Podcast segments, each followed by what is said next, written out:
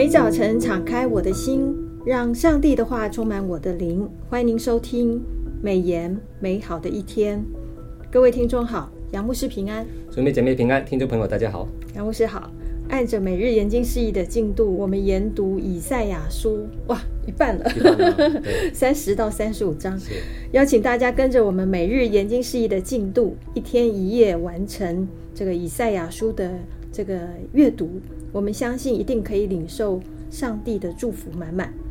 那同样，今天有三个问题要来请教一下杨牧师。第一个问题就是以赛亚书的二十八章到三十三章有六个祸灾，是六个祸灾。对，提醒了当时的百姓有祸了哈。嗯、那这些祸是什么？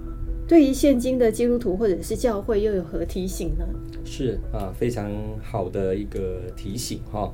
那以赛亚书二十八到三十三章一共提到六个祸灾啊，分别是在这个以赛亚书二十八章一节、二十九章一节跟十五节、三十章第一节、三十一章一节跟三十三章第一节哈。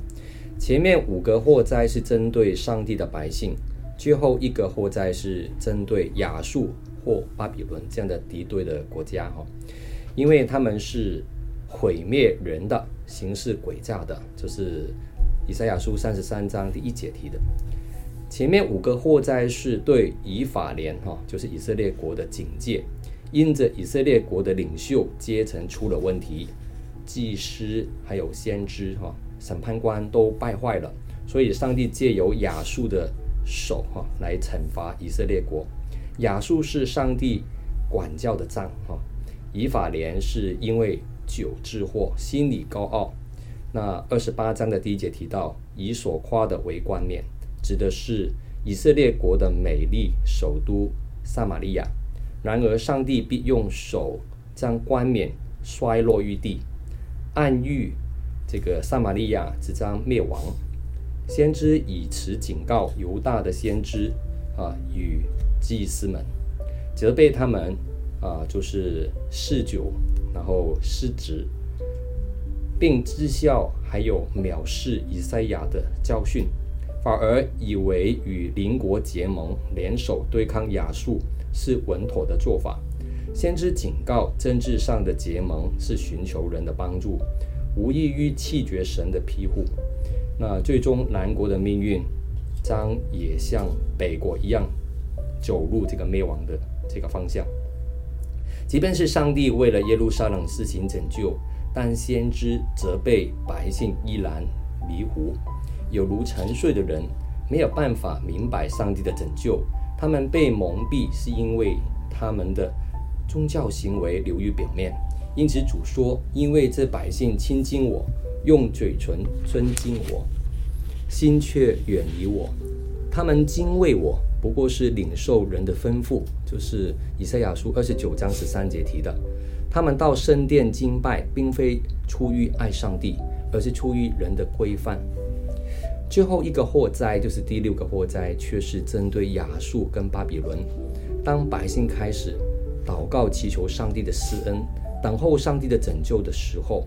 就是以赛亚书三十三章第二节，上帝立刻兴起，使列国四散，使他们如烧过的石灰与就是啊、收割的荆荆棘哈，就是以赛亚书十三十三章十二节，被掉入到火中焚烧。中华基督教福音协进会哈做了一份教士报告。啊，指出台湾的教会平均会有的流失率，在这疫情的三年里面，大约平均流失了百分之五十六哈，那其实是蛮严重的。是，意思是疫情过后，有一半的基督徒不再回到原来教会聚会了。那这提醒今天的教会的领袖们，在治理教会和牧养信徒的层面，有可能哈太过于依靠外面的方法，而忽略了寻求上帝的指引和带领呢。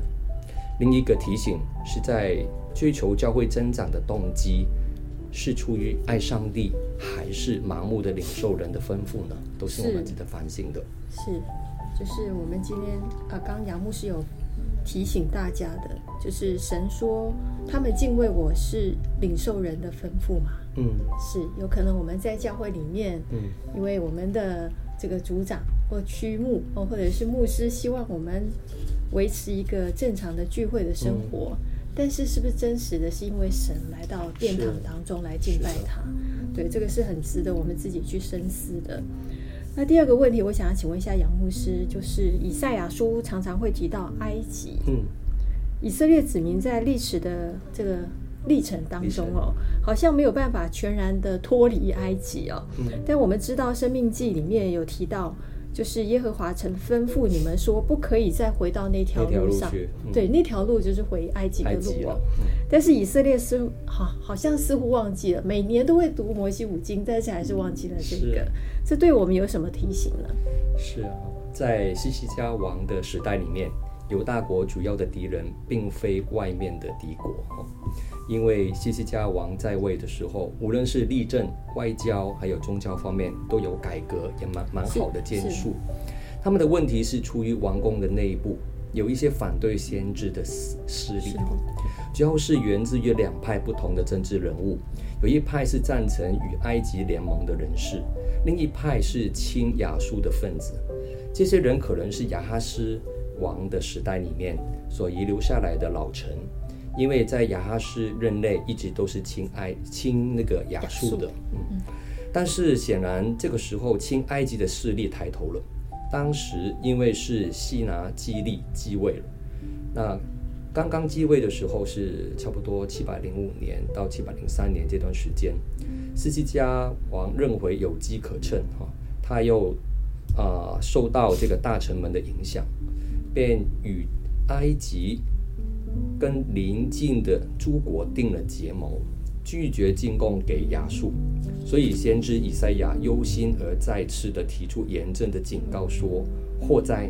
这贝利的儿女，他们同谋却不由于我的灵，以至于罪上加罪，起身下埃及去，并没有求问我，要靠法老的力量加添自己的力量，并投靠在埃及的荫下，所以法老的力量。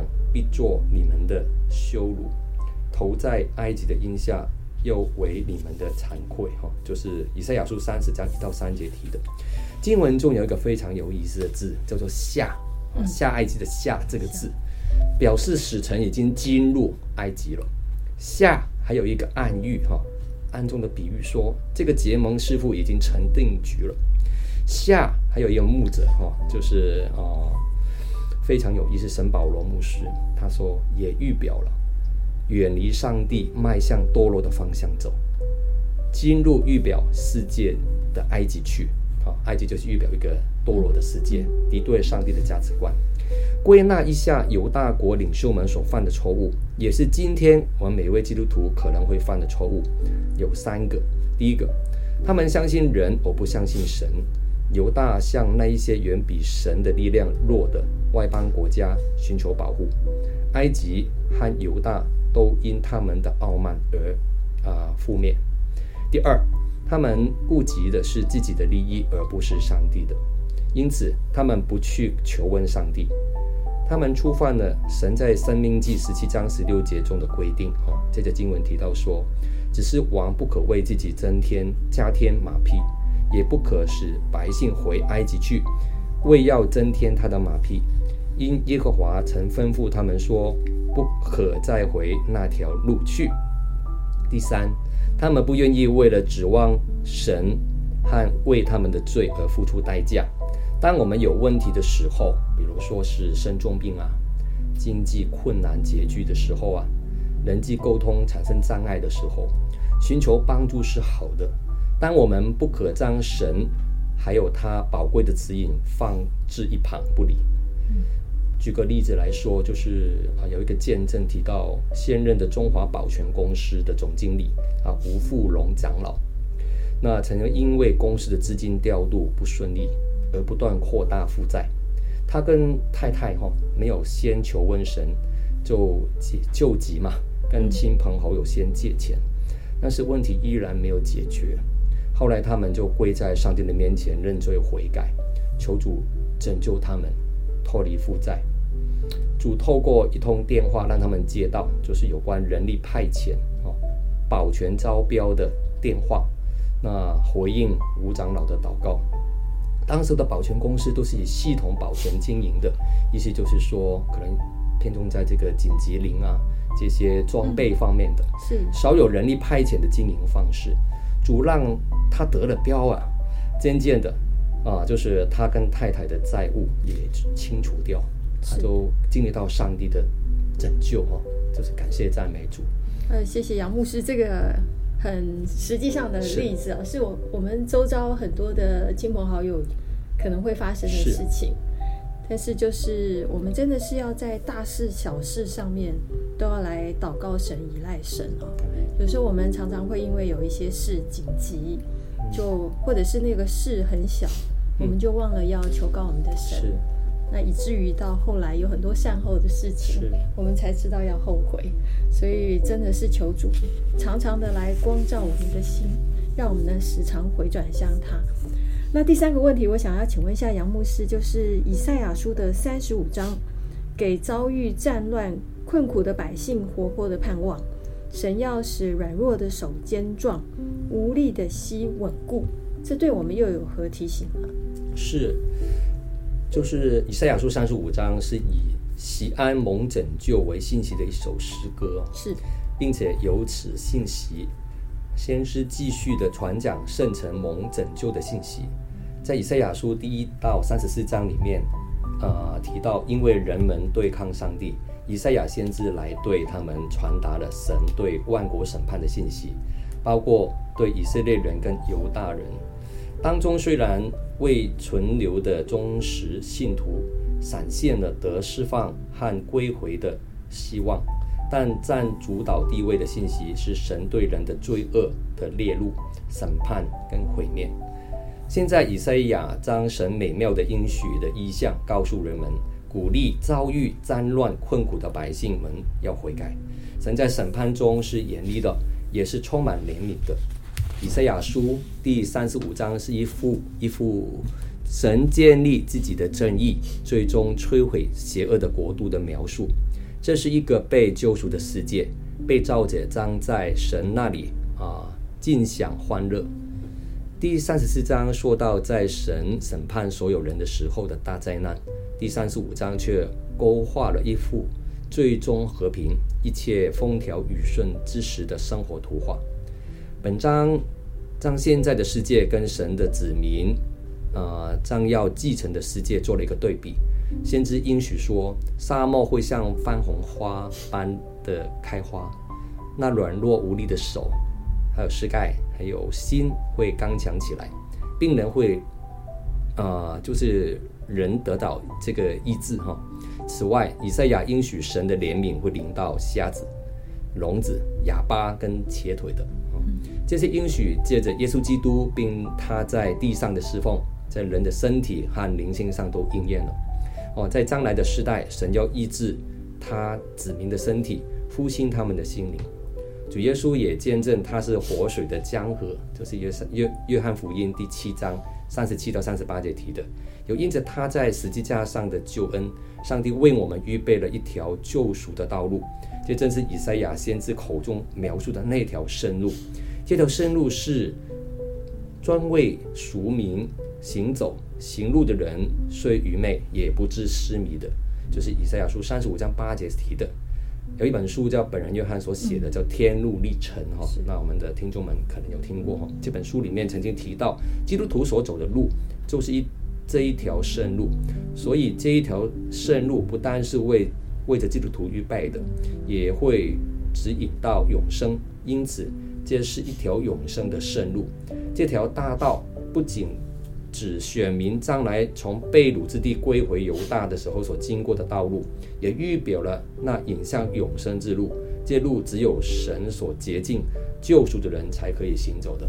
是这个路只有神洁净救赎的人才可以行走，而且是专为赎民行走。